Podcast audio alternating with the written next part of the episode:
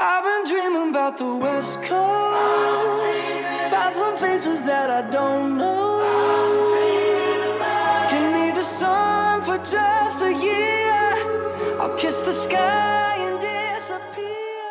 Hola, ¿cómo están? Bienvenidos una semana más en Mesa Redonda, por supuesto, donde hablamos de política desde un punto de vista ciudadano, como siempre decimos aquí en www.radio.cl. Estamos muy contentos de comenzar este programa ya en esta semana previa a Navidad, porque este fin de semana definitivamente llega Navidad y el próximo ya es, o sea, son los últimos días de, de fin de año y posterior a eso eh, comenzar con las pilas puestas para el 2023, que de seguro tendrán muchos desafíos, no solamente nosotros a nivel personal, sino quienes nos gobiernan, eh, las instituciones públicas y también las instituciones privadas, porque no planificando algunas partes de sus metas para el próximo año, que siempre digo yo que deben ir en, eje central, deben ser precisamente las personas, el bienestar común, que es muy importante. Y hoy día tenemos el retorno de alguien que había estado desaparecido, pero que en realidad es mi partner en este programa. Eh, ahí estuve cubriéndolo un par de semanas, me dejó solo, pero eh, todo tiene un fin y ya lo estará contando a medida que avance el programa. Cris Carrillo, ¿cómo estás tú? Bienvenido. Hola, hola Nilsson, hola equipo, muy contento, la verdad es que dos, tres semanas me, me desconecté por completo para enfocarme a terminar el año y gracias a Dios fue un, un buen año, así que muy feliz y muy contento de volver. Ya una semana falta para terminar el año. Sí. Bueno, para que empiece la, la, Navidad, para empezar a cerrar los ciclos, comenzar a idealizar los nuevos ciclos del año 2023. Así que vamos a estar hablando un poquito de eso. Y hoy tenemos, querido amigo, una tremenda invitada. Así, oye, y además eh, hay que hacer un checklist de las cosas buenas y malas que nos pasaron este 2022 para que no vuelvan a suceder el próximo año y si tenemos algún hábito interesante que se pueda eh, prolongar desde aquí en adelante en nuestra vida, es también interesante que, lo hagamos. Tenemos un, un, interesante tema hoy día también que vamos a estar conversando y por supuesto una interesante invitada. Pero antes, los invito a que nos sigan en redes sociales, por supuesto, siempre activas en radio, eh, de nuestra radio, por supuesto, y además hay concursos siempre, hay buen cine, ustedes pueden participar por entrar al cine, cuando hay circo, hay, eh, damos entradas para el circo, hay expo, eh, hay expo de lo que usted se le antoje ahí en Concepción, porque es como la ciudad de la expo, también tenemos esa instancia. Vamos a la música y a la vuelta les presento a nuestra invitada y también el tema que tenemos para hablar hoy día aquí en esta mesa redonda. No se vayan.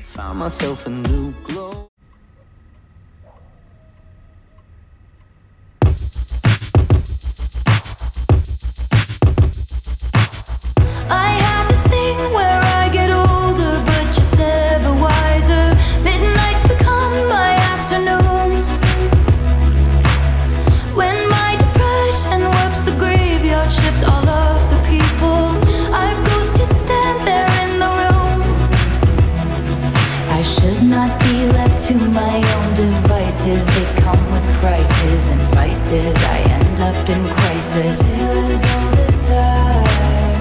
I wake up screaming from dreaming. One day I'll watch as you're leaving. Cause you got tired of my scheming. For the last time, it's me. Hi, I'm the problem,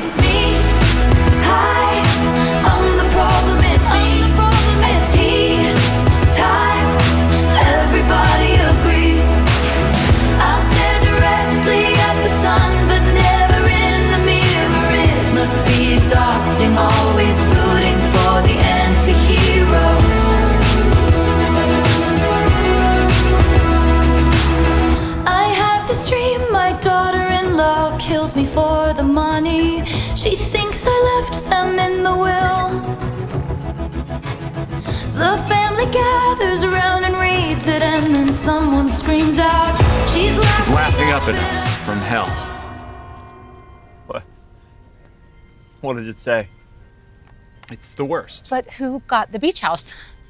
She's having it turned into a fing cat sanctuary. What? Cats don't even like the beach. What about the rest of the assets? I flew all the way here from Ibiza! To my children, I leave 13 cents. No! Wait, wait, wait, wait, wait, you guys. There's probably a secret encoded message that means something else! Yeah, yeah, yeah, that's what mom would always do. P.S.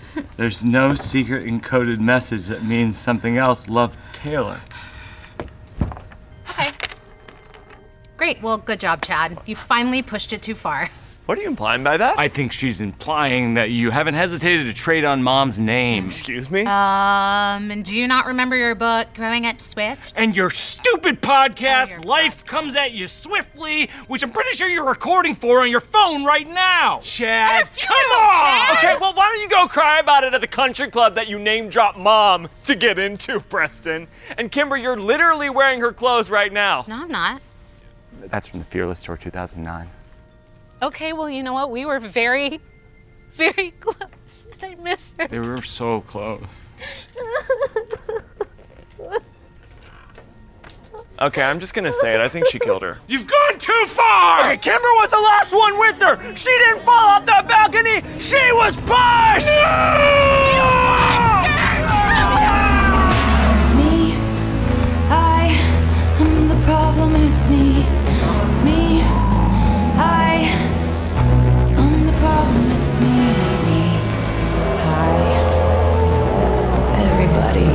Everybody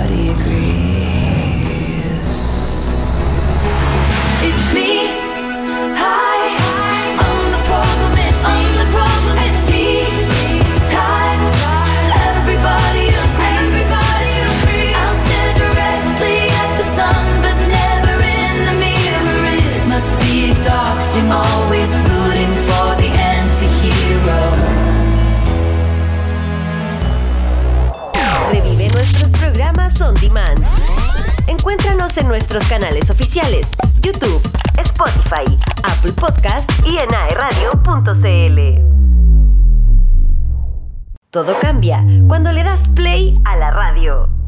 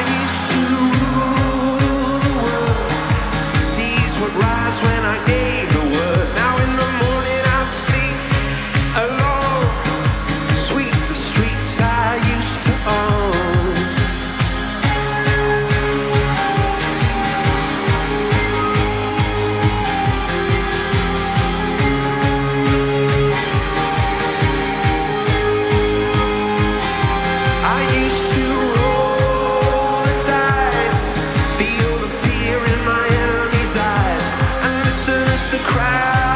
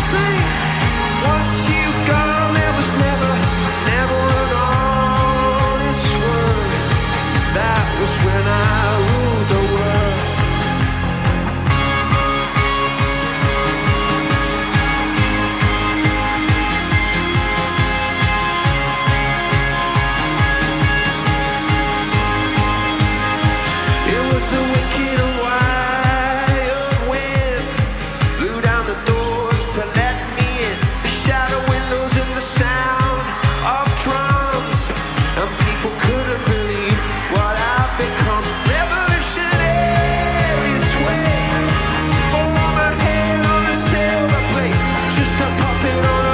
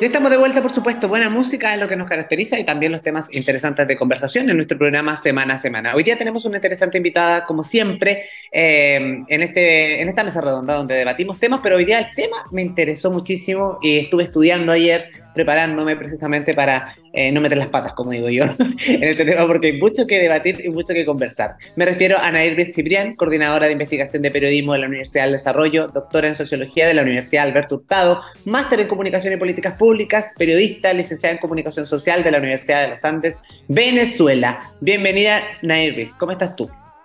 Hola, muchísimo gusto. Es un placer bueno. estar acá. Para nosotros también. De partida, eh, siempre he caracterizado que las personas extranjeras y particularmente nuestros hermanos venezolanos tienen un acento y una forma de un trato muy bonito con la persona y eso también se agradece, así que bienvenida a nuestro programa. Oye, hoy día vamos a hablar de un tema bastante interesante porque Nair precisamente eh, trabaja, investiga y todo esto eh, frente a la crisis migratoria en nuestro país. Eh, antes lo- fue un tema, eh, creo que particularmente en Chile no era un tema relevante, eh, nunca se habló tanto como en el último tiempo, particularmente eh, se habló también de esta ola de personas que de alguna forma llegaban a nuestro país, ¿no? Tuvimos inmigrantes argentinos, luego tuvimos inmigrantes peruanos y posteriormente con, precisamente con tus hermanos venezolanos, se genera este fenómeno de que eh, hay que preocuparse un poco de esta crisis migratoria y de regularla. ¿Cómo ha sido este proceso también de investigación para ti, Nairvis? Eh, y cómo tú también lo ves como extranjera, ¿no? Porque estás aquí en nuestro país, pero eh, ¿cuál es tu perspectiva? Partamos por ahí. ¿Cuál es la, per- la percepción que tú tienes en relación a la migración? Sí, bueno, eh, efectivamente el tema de la, del fenómeno migratorio es un tema que eh, en Chile no era común cuando yo llegué, de hecho. Yo estoy en Chile avecindada desde hace más de 12 años, voy a cumplir 13 recientemente, y cuando me vine la primera vez era súper raro ver a una persona extranjera o eh, digamos que no era común.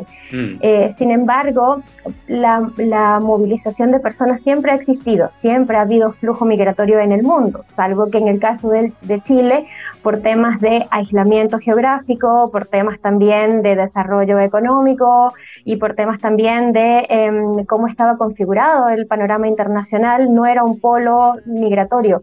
Sin embargo, con las transformaciones que ha venido teniendo la geopolítica mundial, entre ellos las crisis humanitarias que hay en diversos países de Latinoamérica, ha hecho el destino Chile un destino atractivo, digamos, para migrar.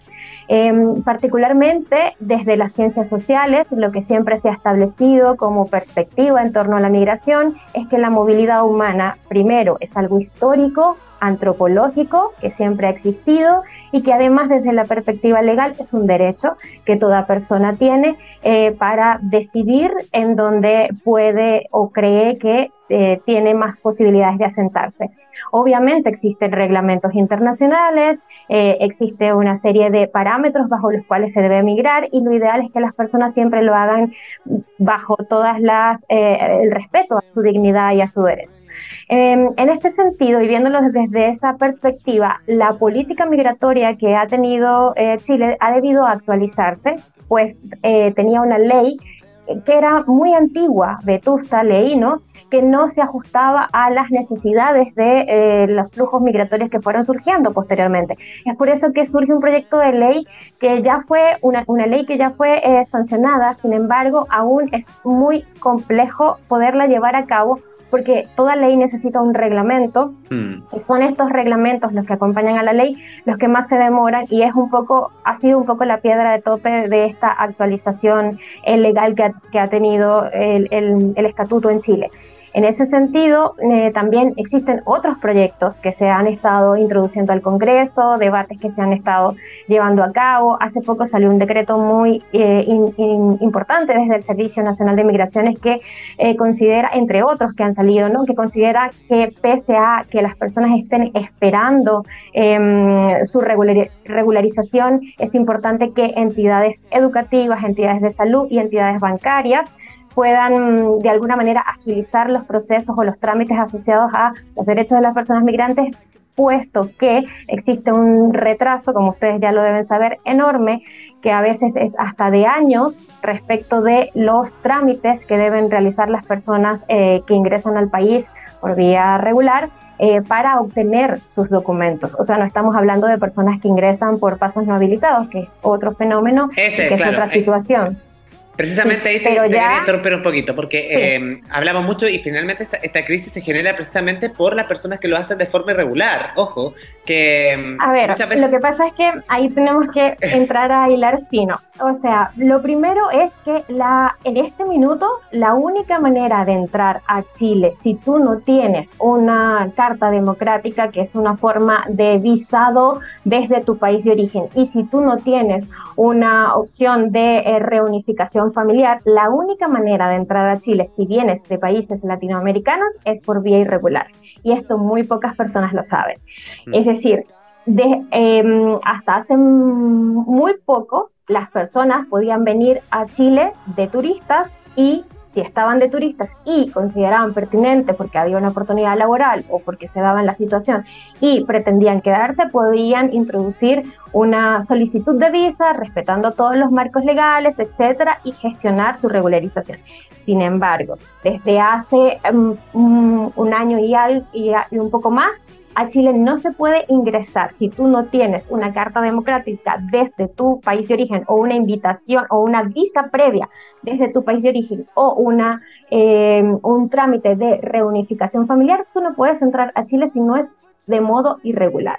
Entonces, a veces se estigmatizan mucho a las personas que van a entrar por eh, o que entran por de manera eh, por pasos no habilitados de manera irregular, como si fuese su decisión hacerlo así y en realidad ni decidieron migrar porque la migración no es algo que se tome por decisión, se toma por necesidad. Y ni, ni decidieron tampoco entrar de manera irregular a Chile porque es que no hay otra forma de hacerlo a menos bajo las circunstancias actuales. Entonces, eso es súper importante dejarlo en claro. Por tanto, un componente de la crisis migratoria actual, tal como se le ha llamado, aunque para mí es también la forma de denominarla es errónea, al mismo tiempo que decirle ola migratoria, son flujos migratorios, que a veces son más intensos, que a veces son menos intensos, pero son flujos migratorios.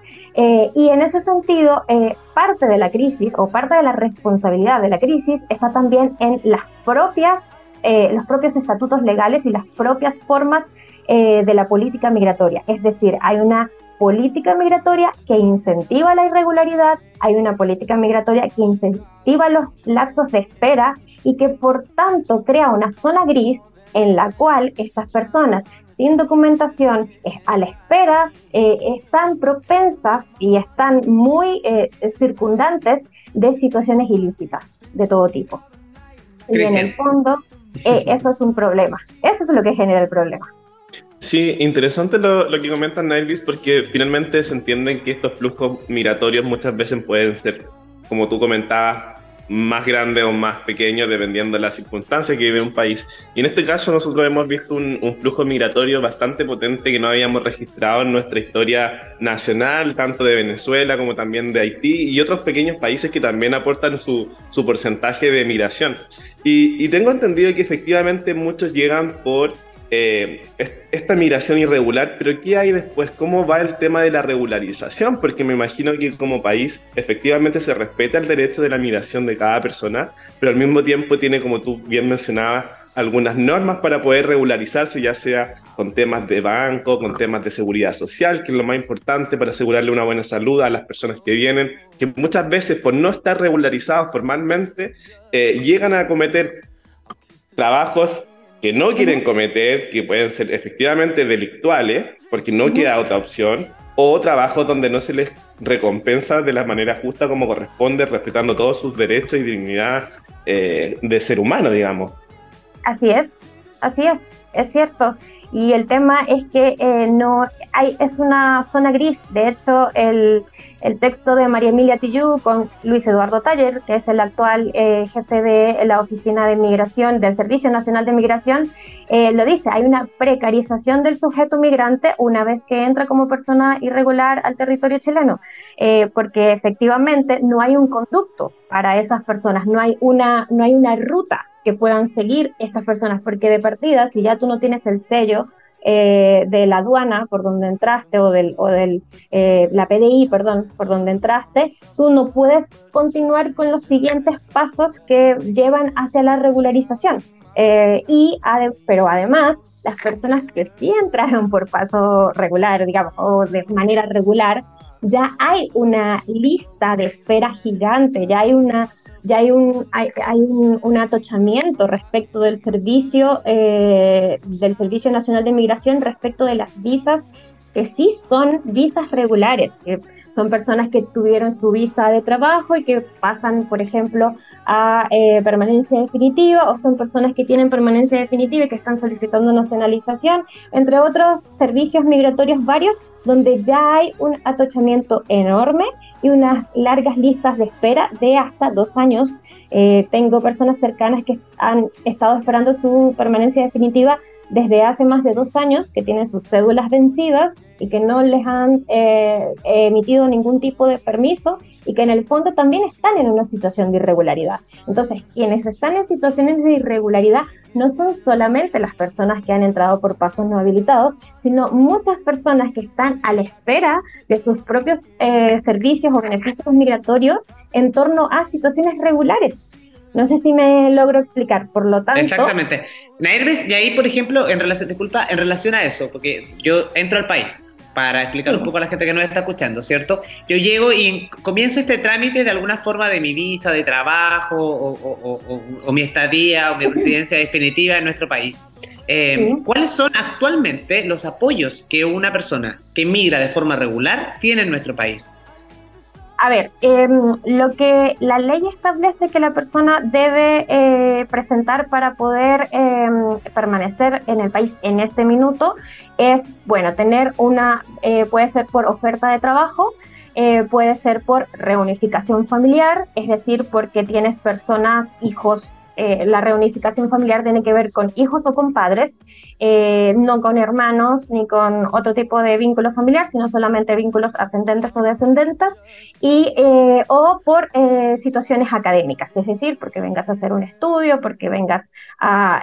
esas son, digamos, las formas, entre otras, Fíjate que mm, hace poco salió una nueva, con la ley, salió una nueva, una nueva formalización de visas que incluye por razones de negocio, por razones religiosas, por razones médicas también, eh, es decir, que personas que, por ejemplo, vengan a hacerse un tratamiento pagado obviamente acá, pero porque en sus países no lo existe, eh, entre otras formas de visado.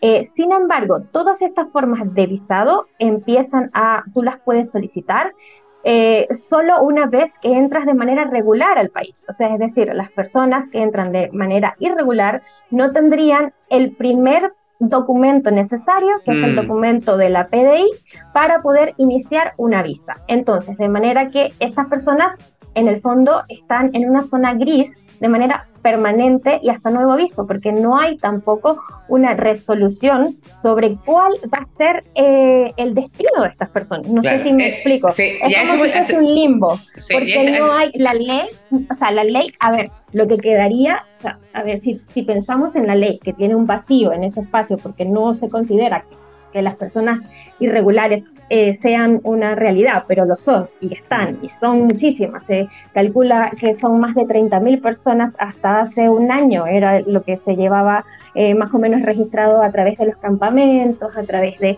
las distintas instancias humanitarias que, reciben estas personas, pero yo creo que puede ser una cifra mucho mayor. Eh, estas personas en el fondo no hay ninguna ruta que puedan seguir de manera legal.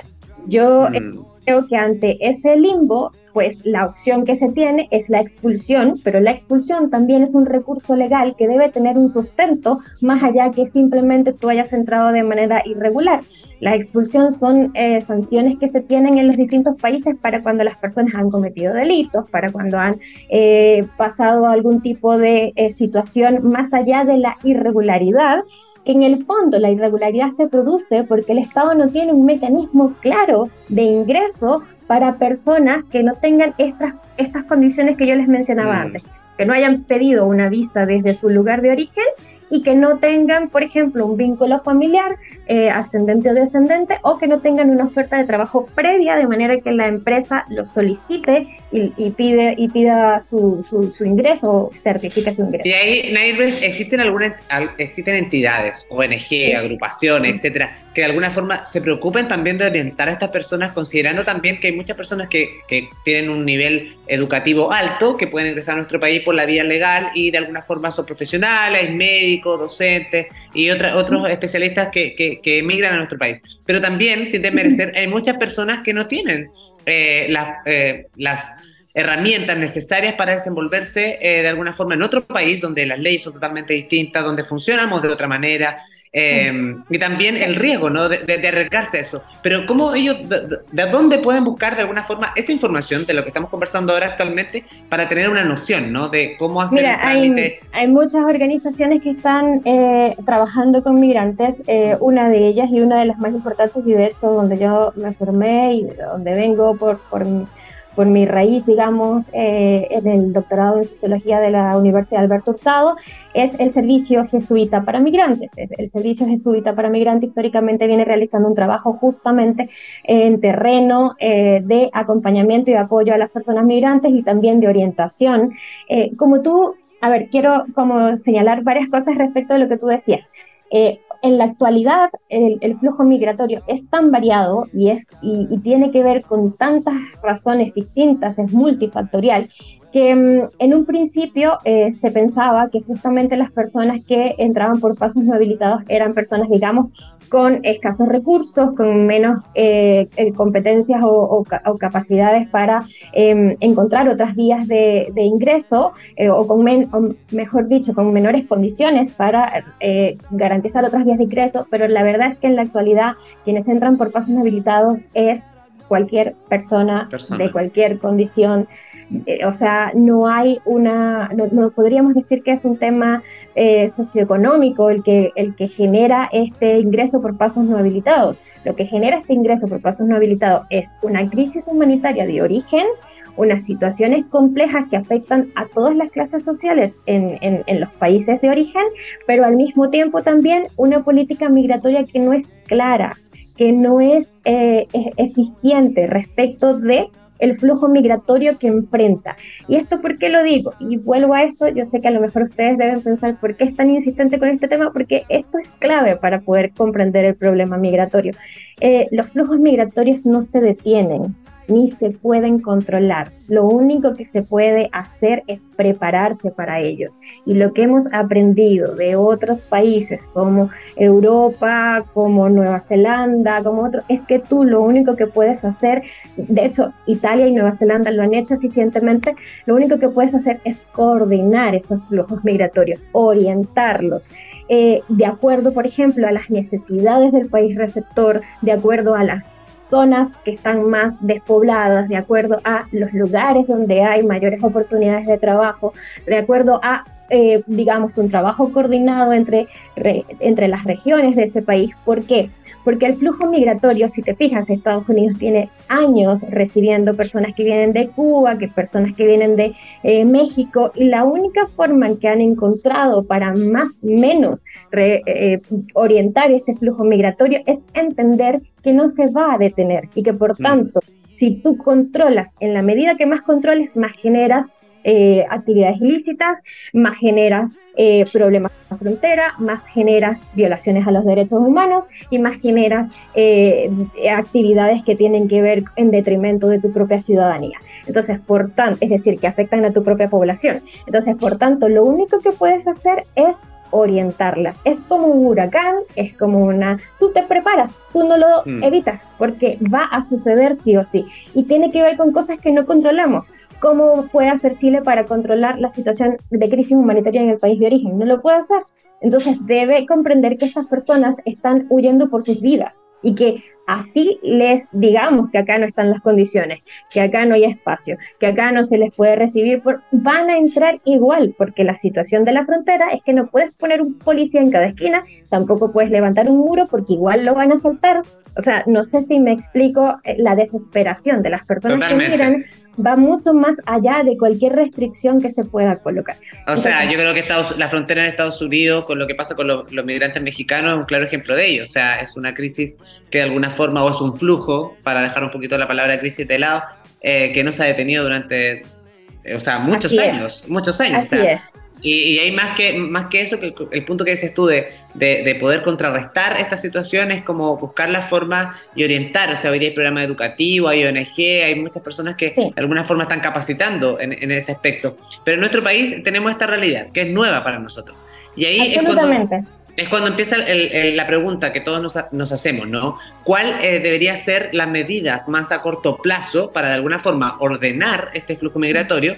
Y por otro lado, ¿cómo se ve también el futuro? Porque también se habla de, eh, bueno, los hermanos argentinos, más allá de que ganan, felicitaciones, porque ganaron la Copa del Mundo en, la- eh, en Qatar, hay que felicitarlos, pero Sí, más, allá, más allá de esa alegría, eh, se dice que también tiene una crisis económica muy heavy que está pasando actualmente y que eh, en los próximos meses la migración sería precisamente de los hermanos argentinos hacia nuestro país.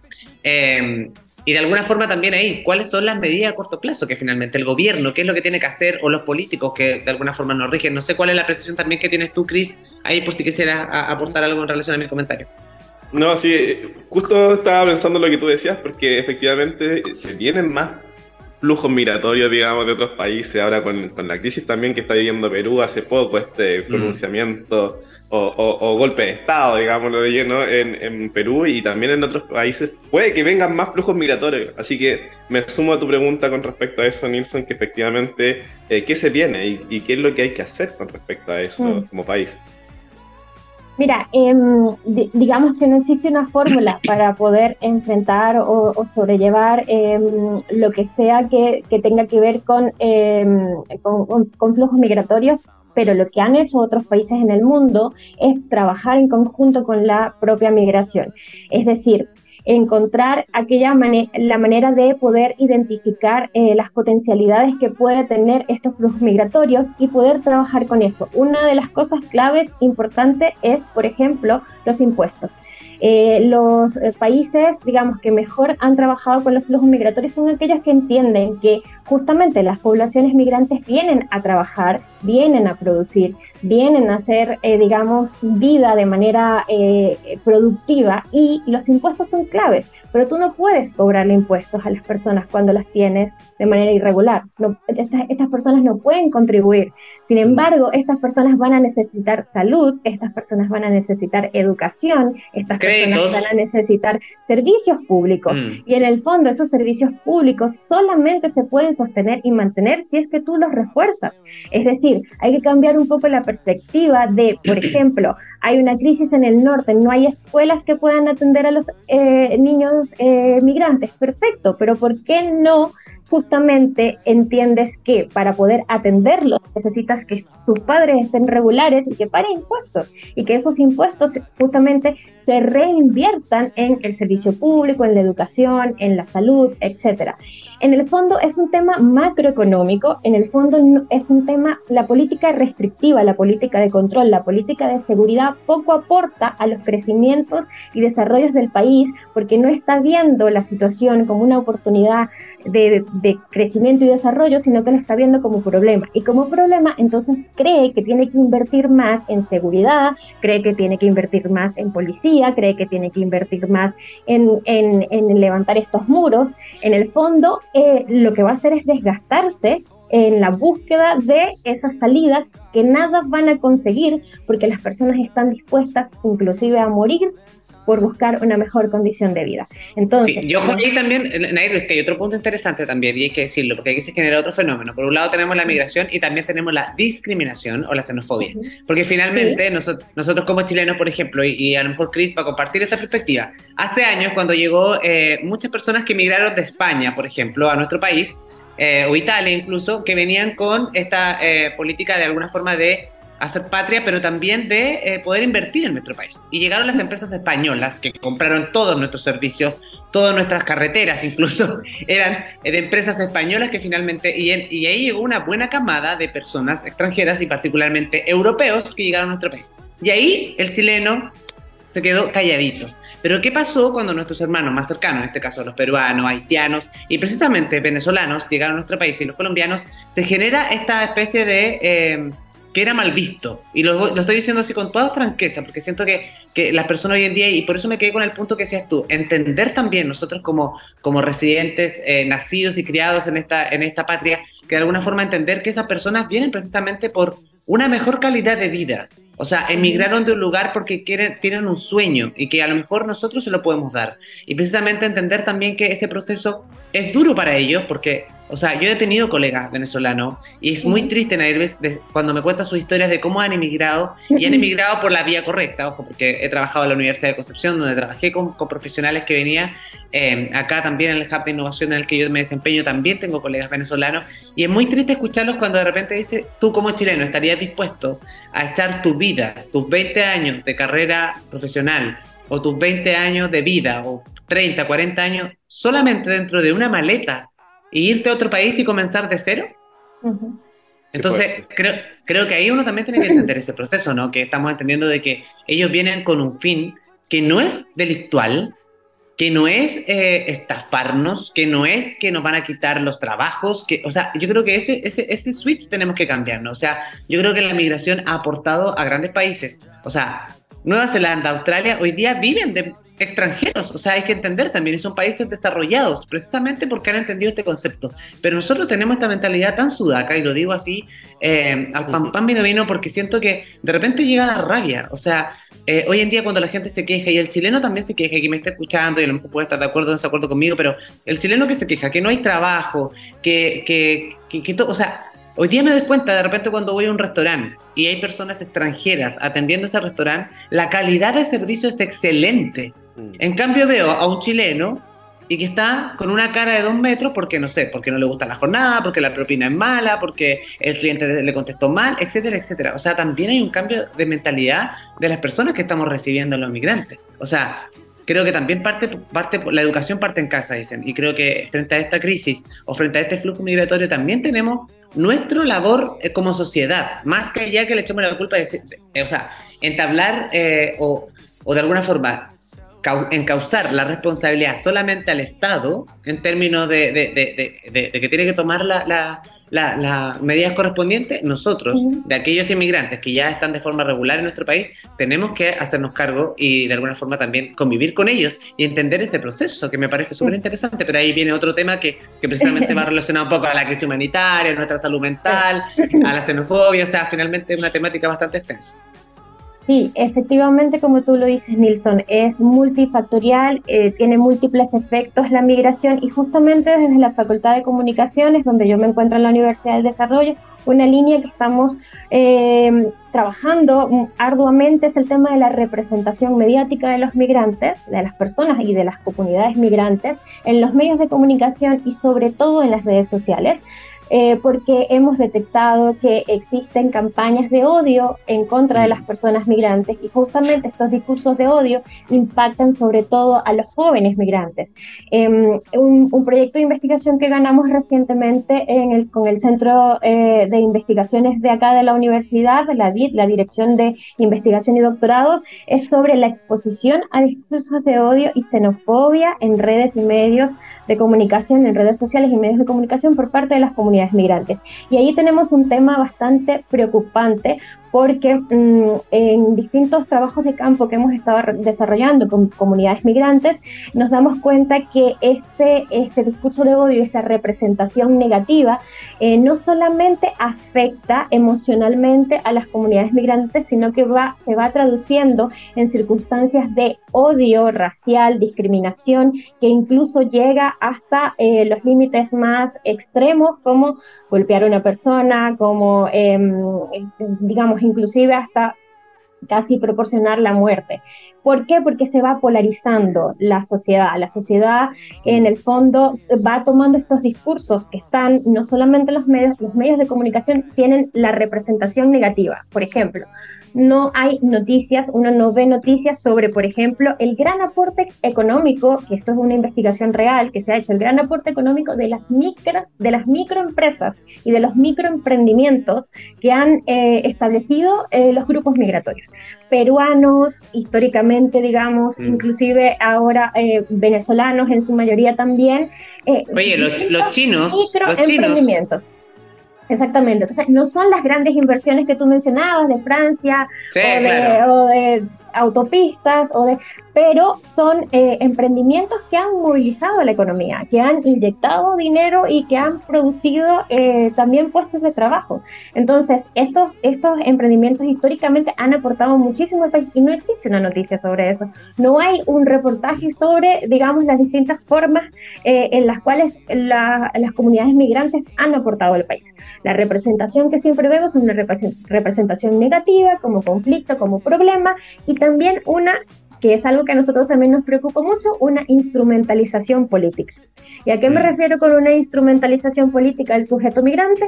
Los grupos políticos eh, chilenos, de derecha, de izquierda o de cualquier sector, utilizan el sujeto migrante, a la comunidad migrante, como una forma de eh, exigir o de criticar o de em, cuestionar el, quehacer político del otro sector. Y el otro sector utiliza nuevamente al sujeto migrante para tomar alguna medida restrictiva y en ese sentido que también cambie su percepción en las encuestas y poder subir un poco el puntaje. Entonces, el sujeto migrante está al medio, ¿te fijas? Porque en el fondo, por un lado, unos lo utilizan para eh, eh, conducir hacia allá las críticas y decir que son el problema, y el otro sector lo utiliza para, con las políticas restrictivas o implementar alguna medida que los afecta, contestarle a la otra al otro sector y que cambie un poco la percepción en las encuestas. En ninguno de los dos casos importa la precarización del sujeto migrante. En cualquiera de los dos casos simplemente son un instrumento político de percepción. Y eso es lo más preocupante. Oye, qué, ese interesa- sentido, qué- Sí. qué- qué- qué interesante lo que estamos conversando en este primer bloque. Vamos a ir a, vamos a, ir a la pausa, pero luego me quiero centrar precisamente en lo que estaba conversando Nairis y también en, en- en- en la pregunta que tiene Chris a la vuelta de, de esta pausa musical. Pero antes quiero contarle a todos ustedes que nos están viendo o escuchando que te puedes cambiar al internet fibra más rápido de toda Latinoamérica. Así es simple, desde solo 7.495 pesos. Revisa esta y otras ofertas en tumundo.cl o llamando al 609.100-900. Mundo, tecnología al alcance de todos. Gracias por confiar en nosotros. También recordarle a todas las personas que no solamente nuestro programa va eh, en vivo los días lunes por www.radio.cl, sino que también en la señal de tu mundo. Así que también agradecemos que sean parte de nosotros. Así que si ustedes no están viendo, esta es una cara que tenemos de día lunes, a lo mejor lo están viendo un miércoles, pero no importa. Estos temas son siempre relevantes y también interesantes de, de conversar y de compartir las opiniones. Y qué mejor que Nairves hoy día también, que, que de alguna forma lleva 12 años en nuestro país, que tiene una perspectiva que, que ha visto toda esta evolución de cómo se ha ido desarrollando. Así que a la vuelta, en el segundo bloque vamos a estar conversando precisamente de eso y vamos a ver si encontramos alguna solución aquí a un corto plazo, capaz que nosotros tengamos la solución eh, o por lo menos por lo menos dejemos a la gente que nos está escuchando que se lo cuestione. Vamos a la pausa musical y ya continuamos en Mesa Redonda, no se vayan.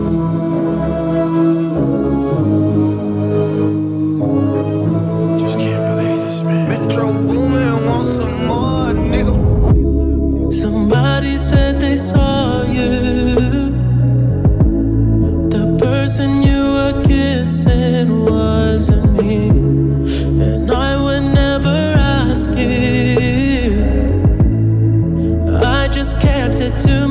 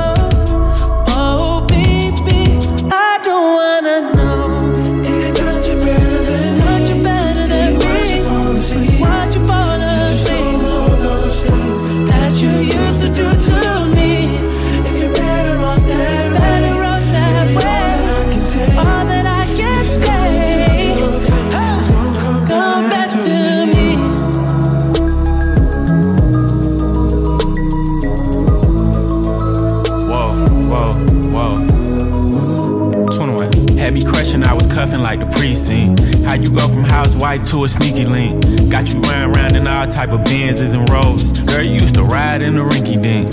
I'm the one put you in that Leontay. Fashion over model, I put you on the runway. You was rocking Coach bags, got you Sinead. Side bitch in Frisco, I call her my baby. I got a girl, but I still feel alone. If you plan me, that mean my home ain't home. Having nightmares are going through your phone. Can't even record, you got me out my zone. On the low. Cause my heart can't take it anymore.